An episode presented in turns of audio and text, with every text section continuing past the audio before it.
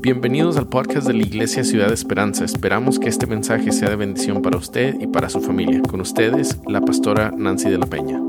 Pero esta, esta mañana quisiera compartir palabra de Dios y si usted tiene su Biblia ahí, ahí con usted y la quiere abrir junto conmigo, ah, quisiera ir a Primera de Reyes, capítulo 18, capítulo 18 y quiero nada más hablar un poquito acerca de los reyes de esta tierra. Y queremos en ese momento llegar ante la revelación perfecta que es el Rey de Reyes y el Señor Señores, que es Jesucristo. Hasta entonces vamos a tener una comprensión moderada de lo que significa tener un buen gobierno. Era interesante que en el tiempo de Israel Dios los gobernaba, Dios los gobernaba a través de profetas, de sacerdotes, de jueces, hasta que es el pueblo mismo quien pide tener un rey. Es el pueblo mismo quien le llama la atención a Dios a través del profeta y le dice, queremos ser como las demás naciones y obviamente Dios va a conceder la, la libertad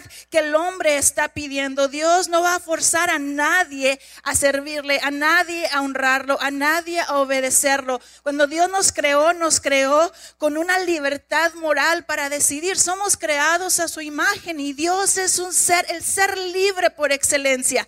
Así que nosotros somos seres libres para escoger. Usted decidió ir, pudo haber escogido esta mañana irse a correr alrededor de su casa a comerse un bego. No le voy a decir que escogió usted. pues le voy a decir que escogí yo y a lo mejor me comí la dona o el bagel en vez de irme a correr.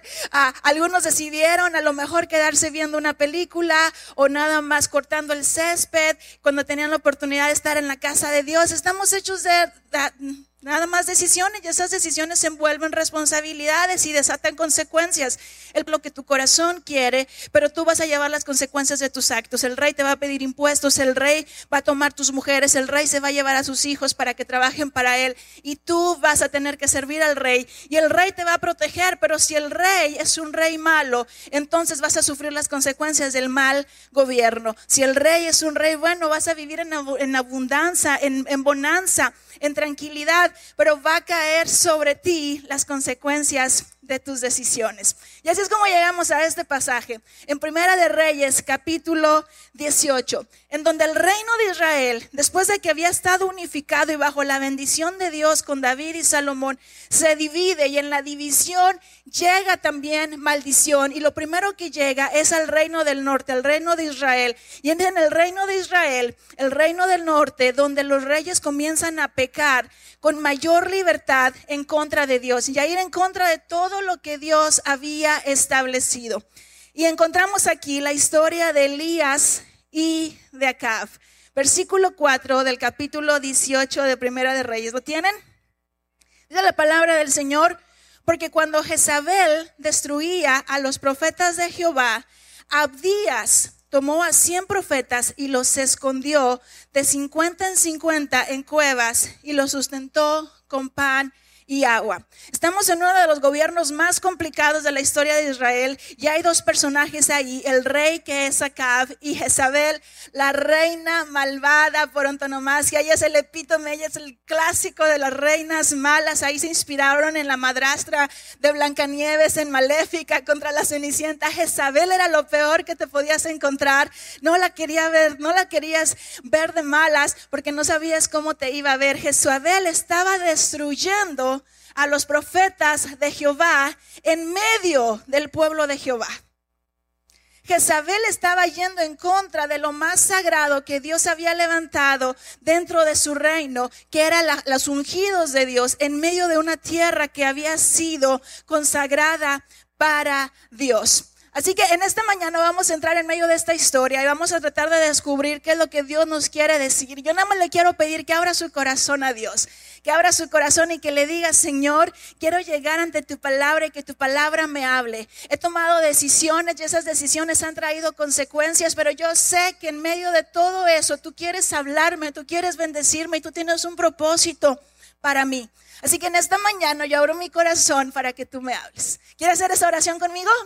Amén, levante su mano ahí donde está, si quiere pararse, si quiere sentado, pero dígale, Señor Jesús, En esta hora abro mi oído para que tu palabra me hable. Sé que no estoy completo sin ti. Sé que la visión de mi vida está eh, fallando porque tú no estás aquí. Así que abro mi mente, mi corazón, mi oído para escucharte a ti en esta mañana.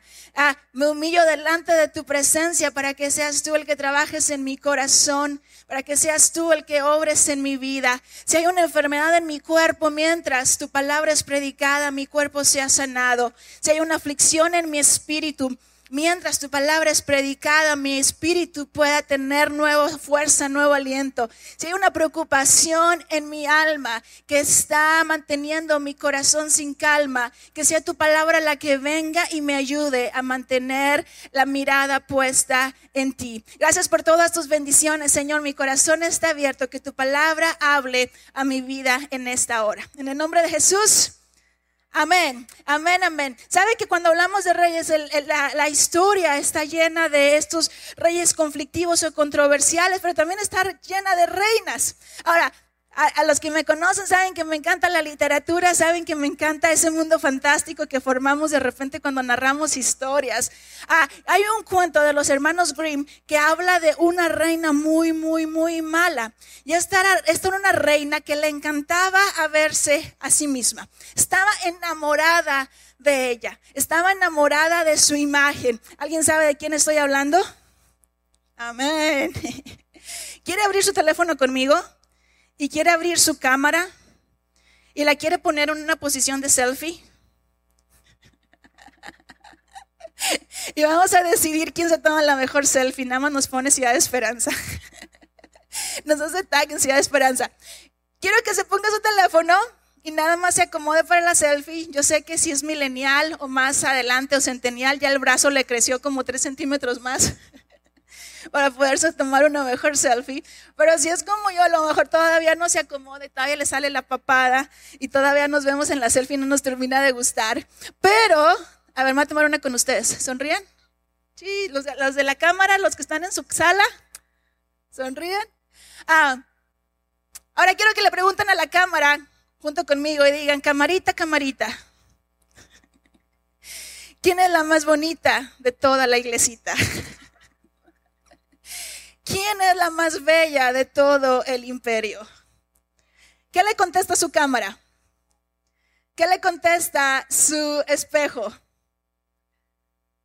Tú. Tú eres la más bella de todo el imperio. No hay nadie como tú. Tú eres la mejor. No existe nada que se compare, ni siquiera que se acerque a tu imagen. Y entonces todos le ponemos en Instagram y cada dos segundos estamos viendo a ver si alguien le puso like. Y nos damos cuenta que Elizabeth ya me vio y no le puso like. Así que no le voy a poner like a Elizabeth cuando ponga su selfie. Y vivimos en un mundo en donde estamos constantemente retados a amarnos de una manera desmedida. Estamos acostumbrados a vivir en, la, en, el, mundo fantástico de la madrastra de Blancanieves que se acercaba todos los días al espejo para verse y estaba acostumbrada a que el espejo le contestara lo que ella quería escuchar. Estamos acostumbrados a sentirnos inseguros ante las personas, ante la gente, ante la inteligencia de los demás. Nos estamos acostumbrando a vivir comparándonos unos con otros y que esa comparación traiga una inseguridad desastrosa. Y esa inseguridad lo único que está provocando es que querramos estar constantemente siendo validados por los demás. ¿Verdad que me veo bien? ¿Verdad que lo que pienso es lo correcto? ¿Verdad que la opinión que tuve en algún momento de Trump es la que todos dijeron que era la, adecuada? ¿Verdad que lo que pienso de Biden ahora es lo que todos piensan de él? Y estamos siempre tratando de ser validados en cómo nos vemos, en cómo nos sentimos y en lo que pensamos. Y estamos acostumbrados a vernos en espejos que reflejan exactamente lo que queremos pensar. Siempre nos estamos afirmando y reafirmando lo que constantemente nuestra mente está hablando. En este mundo narcisista, ah, llega el peligro, llega el peligro aún de violentarnos en contra de los que no piensen igual, igual que nosotros. ¿Por qué? Porque la persona insegura se rige por los absolutos. O si estás de acuerdo conmigo, eres mi amigo. Pero si estás en desacuerdo conmigo, entonces no te quiero volver a ver jamás. Vivimos en la temporada en donde si ahorita pido una pizza y Pizza Hut le pone más aceitunas de las que pedí, me voy a ir bien rápido a su aplicación y les voy a dejar un, comentario larguísimo para que vean el mal servicio que tienen y que nunca más vuelvan a comprar nada ahí. Por cierto, si usted no le ha puesto una estrellita Ciudad de Esperanza, póngasela. Así funcionan las redes sociales aparentemente en, un asunto de validación y de reafirmación, en donde si no hago lo que quieren, aunque si no hacen los demás lo que yo quiero, entonces me voy a sentir inseguro y voy a mostrar mi inseguridad a través de violencia, a través de agresividad, a través de los tonos blanco y negro. ¿Estás conmigo en todo o no estás conmigo en nada?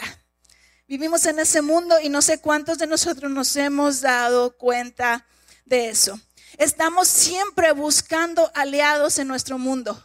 Estamos siempre buscando quién está de acuerdo conmigo y si lo puedo sumar a mi causa, porque afuera de nuestra causa hay personas a las que tenemos que humillar y mientras más públicamente sea, mucho mejor. Y estamos viéndonos siempre en nuestro espejo. Y el espejo nos está diciendo exactamente lo que queremos escuchar el cuento de la madrastra de la Blanca Nieves es el cuento de nuestros tiempos. Un cuento de narcisistas, un cuento de, que, de los que siempre se están alimentando de lo que los demás piensan de ellos. Un juego de ego, un juego de orgullo personal. Si usted no se sabe la historia de Narciso, es un mito, un mito en donde Narciso era un hombre bellísimo, bellísimo. Iba a vivir muchos años mientras que no viera su propia imagen.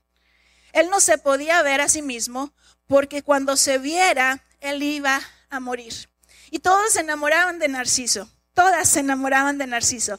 Y Narciso no quería tener nada que ver con ellas porque era demasiado bello. Cuando yo estaba chiquita, allá por los ochentas, había un programa de televisión donde salía un comediante, no sé si algunos se acuerden, que se llamaba Paco Stanley. Y Paco Stanley cantaba una canción que decía, qué bonito soy, qué lindo soy, cómo me quiero. ¿Cómo iba?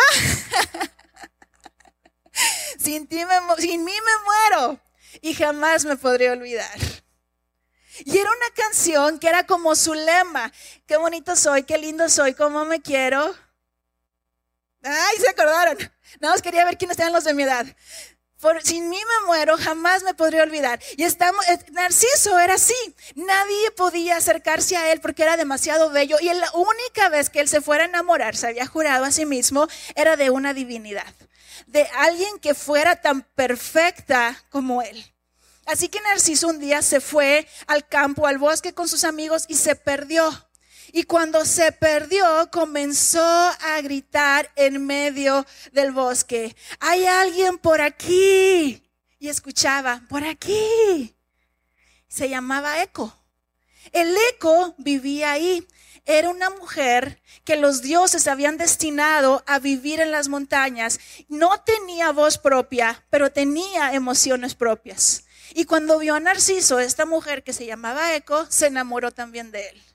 Y Narciso gritaba, hay alguien por aquí. Y Eco gritaba, por aquí. Y Narciso gritaba, ¿estás aquí a mi lado? Y el eco gritaba, a mi lado. Porque estaba obligada a repetir las últimas palabras que ella escuchaba. Y Narciso, emocionado porque ya estaba perdido, empezó a gritar, acércate. Y Eco le decía, acércate, juntémonos, juntémonos, escuchando lo mismo que él estaba repitiendo. Cuando de repente Eco se sintió cerca de Narciso y lo vio tan perfecto, tan hermoso, casi como el pastor Juan, y de repente lo ve, se abalanza sobre él y lo quiere besar y Narciso ve a Eco y la avienta, porque se da cuenta que no es tan hermosa ni perfecta como él y aparte le ha prometido que jamás se va a enamorar de alguien que no sea una divinidad. Eco se, pone muy triste, se deprime, se va a las montañas y se convierte en roca. Por eso cada vez que usted va a las montañas y grita, acércate, no le voy a hacer caso a Eco. también va a escuchar acércate. Narciso entonces comenzó a desesperarse y llegó a un lago, a un río. Y cuando se acercó a tomar agua, porque estaba muy sediento, vio su imagen. Y cuando vio su imagen, Narciso en el río comenzó a cantar, qué bonito soy, qué lindo soy, cómo me quiero. y empezó a tratar de arrancar la imagen del lago no se había dado cuenta que la imagen y él eran uno mismo y que él nada más estaba muy obsesionado consigo y que en su mundo, en su cabeza, todos los demás eran solamente objetos. Y el único sujeto, el único individuo, el único humano que tenía dignidad dentro de su propia mente era él.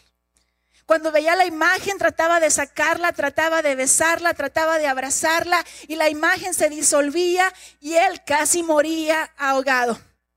Fue tanta su desesperación que Narciso se quedó dormido hasta que murió y se convirtió en una de las flores que conocemos que se llama Narciso. Cuando obviamente eso no es verdad ni está en la Biblia.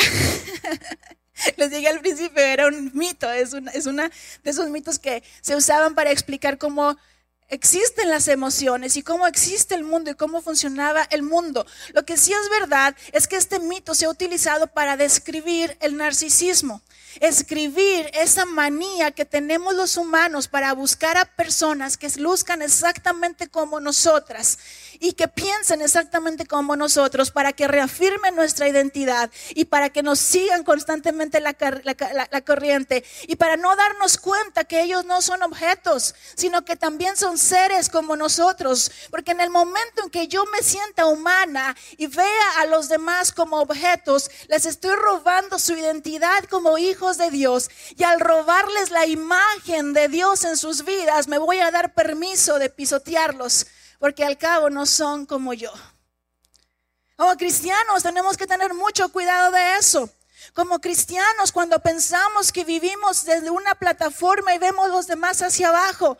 Como cristianos, cuando nos cubrimos de cuatro paredes y hablamos de nosotros como los santos y como los de afuera, como los pecadores, los perdidos, los malvados, los paganos, y creamos un muro de distinción y ponemos la etiqueta del otro como si fuera inferior a mí. Estoy tomando el espíritu de Narciso y estoy viéndome en el espejo, preguntándole constantemente a Dios Dios, en todo el mundo, en todo tu reino, ¿quién es la más hermosa de todas?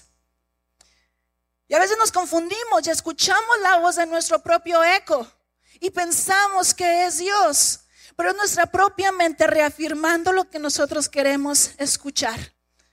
Ese pensamiento narcisista domina nuestro mundo. Ese, comportamiento de enamoramiento de nosotros mismos, de nuestras ideas, de nuestras emociones, esta necesidad de reconocimiento donde queremos que los demás nos validen, donde los queremos que los demás nos digan qué bien lo hacemos, que nos aplaudan, que nos pongan likes, que nos pongan corazoncitos, algo para que validen lo que yo estoy haciendo. Ese engreimiento, ese orgullo personal, esa altivez con la que a veces caminamos por el mundo. Y esta incapacidad de amar, esta incapacidad de ver en los demás la obra de Dios, los dones de Dios, los talentos de Dios, la imagen de Dios, la perfección de Dios, a pesar de que todavía pueda estar manchada por el enemigo, por el pecado. Esta incapacidad de descubrir en el otro la imagen del mismo que nos salvó a nosotros. Esa falta de empatía, de poder ponernos en los zapatos de la otra persona para poder entender exactamente lo que puede estar pasando, aunque yo no haya vivido por esa situación. Esa reacción que tengo de repente cuando estoy frustrada, y cuando me frustro porque las cosas no salen como yo pienso y empiezo a actuar de manera depresiva o violenta o angustiante o me empiezo a sentir desvalida porque los demás no están viendo lo bien que yo estoy haciendo las cosas y me frustro y mi reacción es la depresión o la angustia o la violencia. Esa es la cultura en la que estamos viviendo. La cultura en la que estamos sumergidos es una cultura narcisista, necesitada de aplausos y que todo lo que vaya en contra de ella es ah, terriblemente malo. Están acostumbrados a verse en su espejo y que el espejo les repita todo el tiempo, sí, tú eres la más hermosa de todas. En la historia, en la, Biblia encontramos la historia de una reina, la reina Jezabel. La reina Jezabel que perseguía a los profetas de Jehová. La reina Jezabel que estaba acostumbrada a que a todo le dijeran que sí. Una reina que había acaparado la atención del rey y el rey hacía todo lo que ella quería. El rey estaba acostumbrado a adorar a Jehová, pero cuando llega Jezabel llena con imágenes de acera y de Baal y empiezan a traer incluso sacrificios de niños, a matar infantes para poder adorar a los dioses de Jezabel. Es esta Jezabel que la Biblia menciona que tenía un espíritu tan fuerte, maligno, tan fuerte, que es característica aún de nuestros tiempos, de muchas personas que están siempre eh, eh, motivándose por el orgullo personal para hacer las cosas, siempre tratando de atraer hacia ellos mismos los reflectores. Jezabel empezó a perseguir a los profetas de, Jehová porque no soportaba que ellos estuvieran en contra de lo que ella pensaba empezó a destruirlos, empezó a perseguirlos, empezó a atacarlos. En ese tiempo se encontraba un hombre llamado Elías, siervo de Dios, y Elías llega con el pueblo ahí en Primera de Reyes capítulo 16 y le dice, pueblo, Dejen de claudicar entre dos pensamientos. Ustedes ya no saben ni cuál es la verdad, porque el espíritu de Jezabel ha borrado los límites de la verdad. La semana pasada aprendíamos un poco de esto acerca de cómo la verdad se ve tan borrosa, porque vivimos en un mundo en donde no, el mundo está desnudo, pero nos está insistiendo que su vestido es lo mejor que tiene. Y la verdad se disuelve. Ya no hay verdad, ya no hay mentira, porque ya no puedo decir lo que pienso, porque lo que pienso es contrario a lo que la mayoría está diciendo. Hay un mundo lleno de simulación. Vamos a simular que todo está bien. Vamos a simular que esta es la verdad. Vamos a simular que todos estamos de acuerdo. Vamos a simular que podemos convivir entre todos. Y las líneas de la verdad y la mentira cada vez comienzan a ser más y más frágiles. Jezabel había engañado tanto al pueblo de Israel que los israelitas ya estaban obedeciendo, adorando y ofreciendo sacrificios como sacrificios a sus propios hijos para poder tener satisfechos a los dioses de Jezabel. Quiero que fueran conmigo a Primera de Reyes capítulo 16. En este, en este pasaje, capítulo 18, perdón, Elías regresa, regresa porque está escondido temiendo por su vida y regresa a enfrentarse con Jezabel. Jezabel sabe, sabe sabe que él es un siervo de Dios, pero como quiera lo quiere matar y lo quiere destruir. Capítulo 18, ah, versículo 4 dice, cuando Jezabel destruía a los profetas de Jehová, Abdías tomó a 100 profetas y los escondió de 50 en 50 en cuevas y los sustentó con pan y agua. ¿Sabe que cuando hay una reina malvada, cuando hay una cultura malvada en nuestros tiempos, nosotros tenemos tres opciones? Una de las opciones es unirnos. Una de las opciones es subirnos a su carro y decir, aquí no pasa nada, mejor vamos a enfocarnos en nosotros mismos, no vamos a luchar, no vamos a ir en contra de la corriente, tampoco queremos que se burlen de nuestros hijos en la escuela y nos ponemos en sintonía con la maldad. Nos ponemos en sintonía con la reina malvada. Nos ponemos en sintonía con la cultura de nuestros tiempos. Otra de las reacciones que podemos tener ante la cultura de nuestros tiempos que está en contra de lo que Dios establece es arrepentirnos. Es arrepentirnos, es decir, en algún momento pensé que vivir en medio de este mundo y aceptar sus normas culturales me iba a hacer bien, pero ya me di cuenta que está destruyendo a todos a mi alrededor. Así que voy a poner un alto, me voy a arrepentir y voy a cambiar mis caminos. Otro, otra de las reacciones que podemos tener es la de Abdías. Aquí en el versículo 4, la tercera reacción es la de enfrentación, la de confrontación. Yo me voy a negar a participar. Me voy a negar a aceptar lo que esta cultura me está dictando. Me voy a negar a aceptar que hay unas verdades que no son absolutas, que cada quien puede tener su propia verdad en este mundo y que todos los caminos conducen a Roma. Me voy a negar a aceptar eso y voy a argumentar a favor de una verdad completa y total que habla de un Dios que formó el mundo con un propósito y que en ese propósito encontramos nuestra paz, nuestra esperanza y nuestra significancia.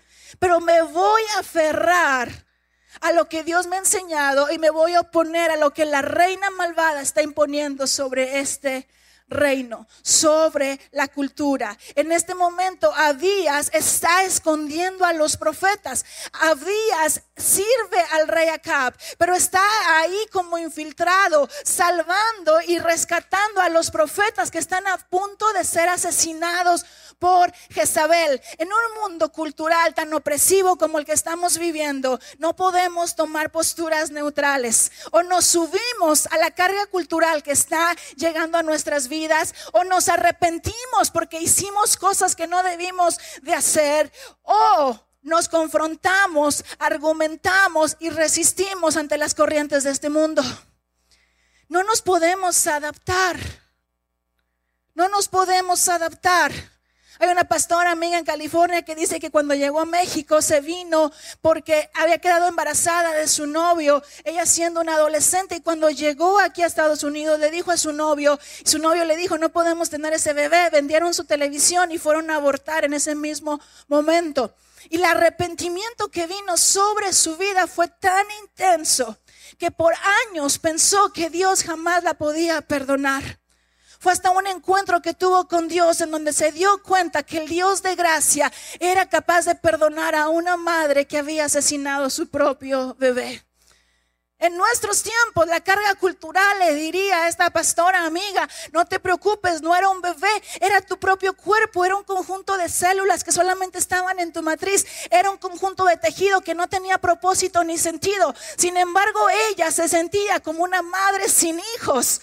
La Biblia dice que delante de la presencia de Dios, sus ojos estaban viendo nuestro embrión. En su libro estaban escritas todas las cosas que estaban siendo formadas dentro de la matriz de nuestra madre. La Biblia habla de un profeta que fue llamado desde antes de que naciera. Un profeta que fue apartado y santificado desde antes que sus ojos vieran la luz. Y creemos que hay propósito en la vida aún antes de nacer.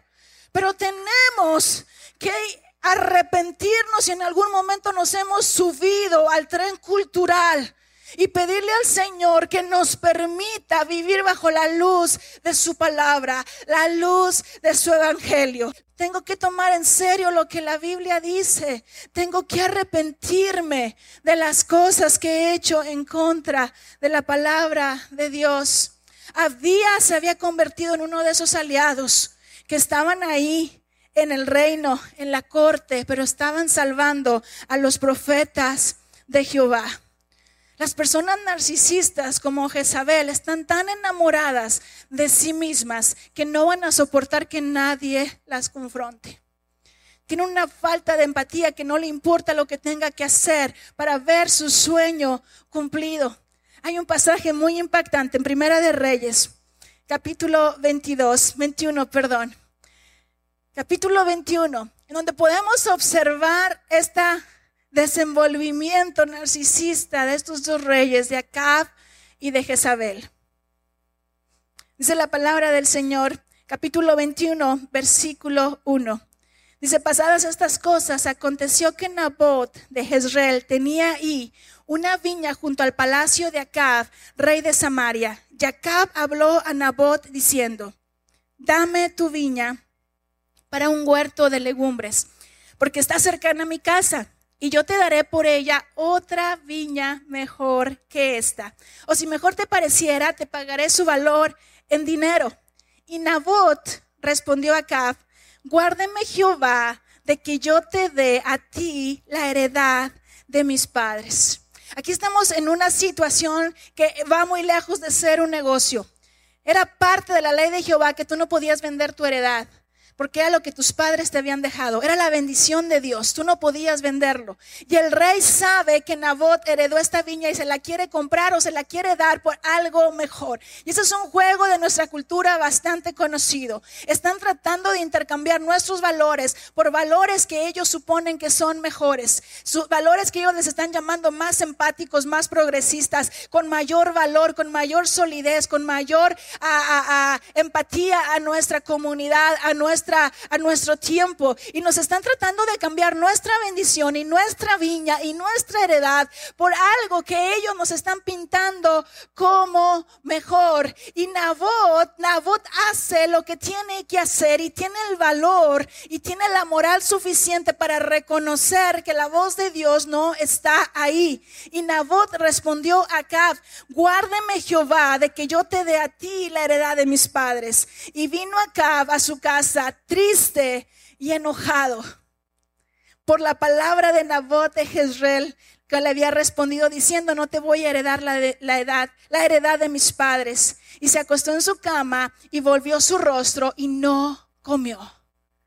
Alguien le puede decir, ay, Narciso. Y no comió.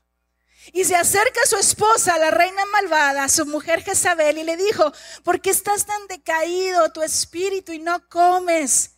Y él le respondió, porque hablé con voz de Jezreel y le dije que me diera su viña por dinero, o que si más quería le daba otra viña por ella. Y él respondió, yo no te daré mi viña.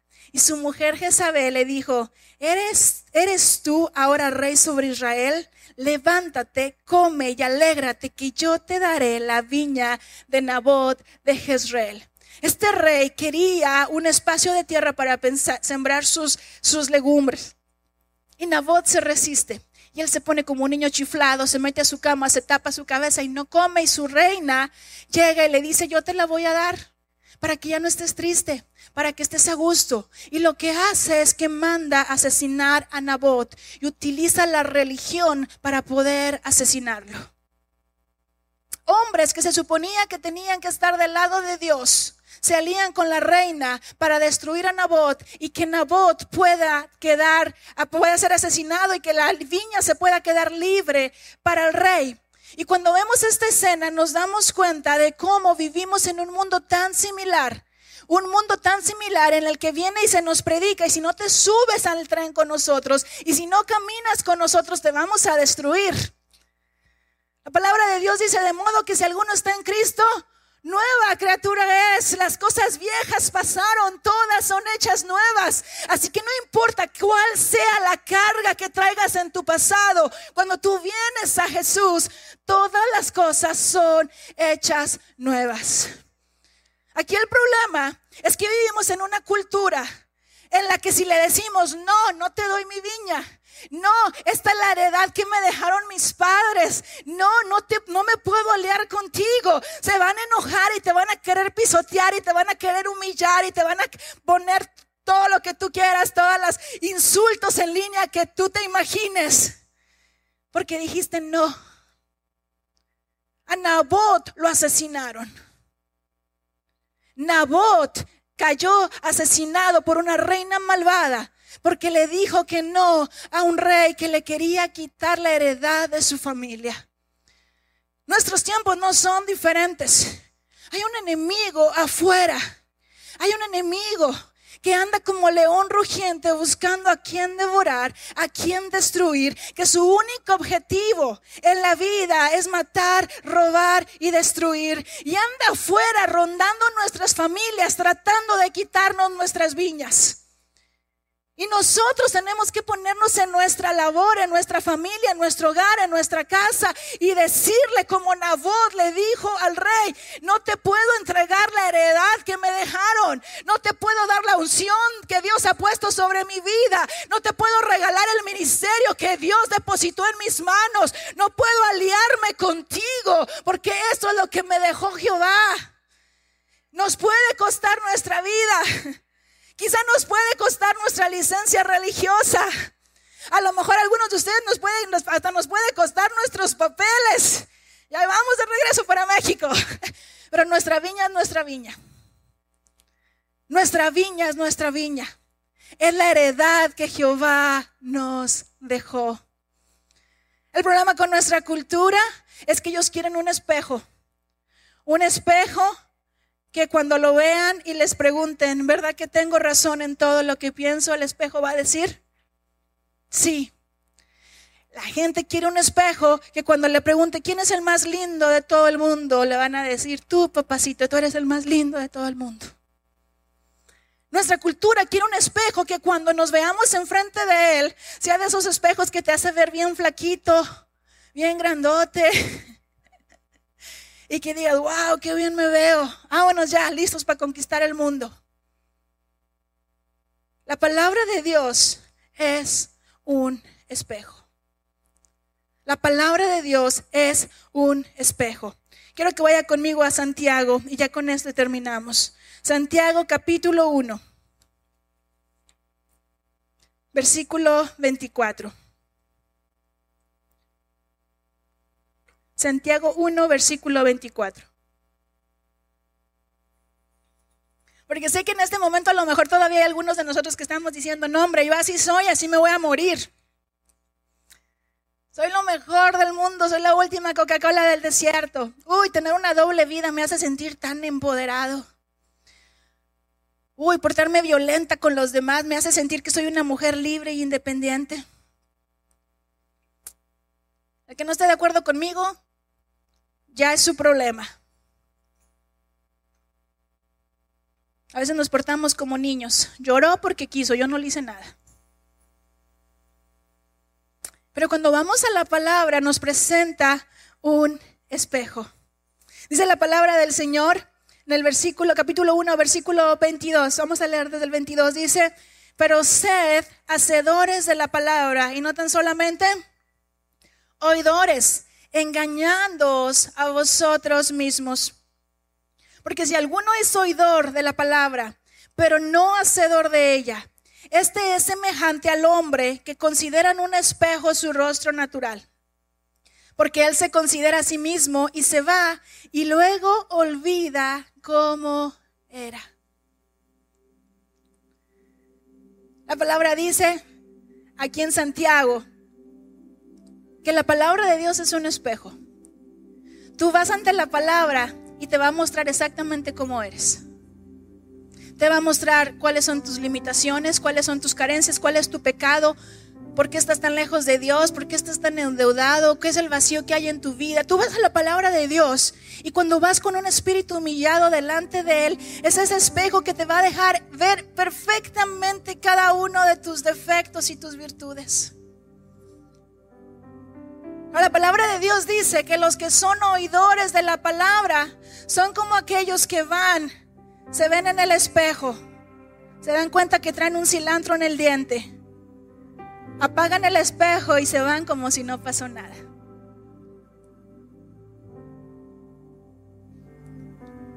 Que nuestro domingo no sea así.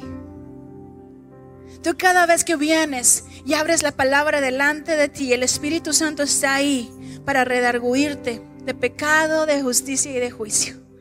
Cada vez que abres la palabra, la palabra se revela a tu corazón y te deja saber cuál es el paso que tienes que dar. Y a veces nos desesperamos porque quisiéramos que la Biblia nos diera la respuesta a todo.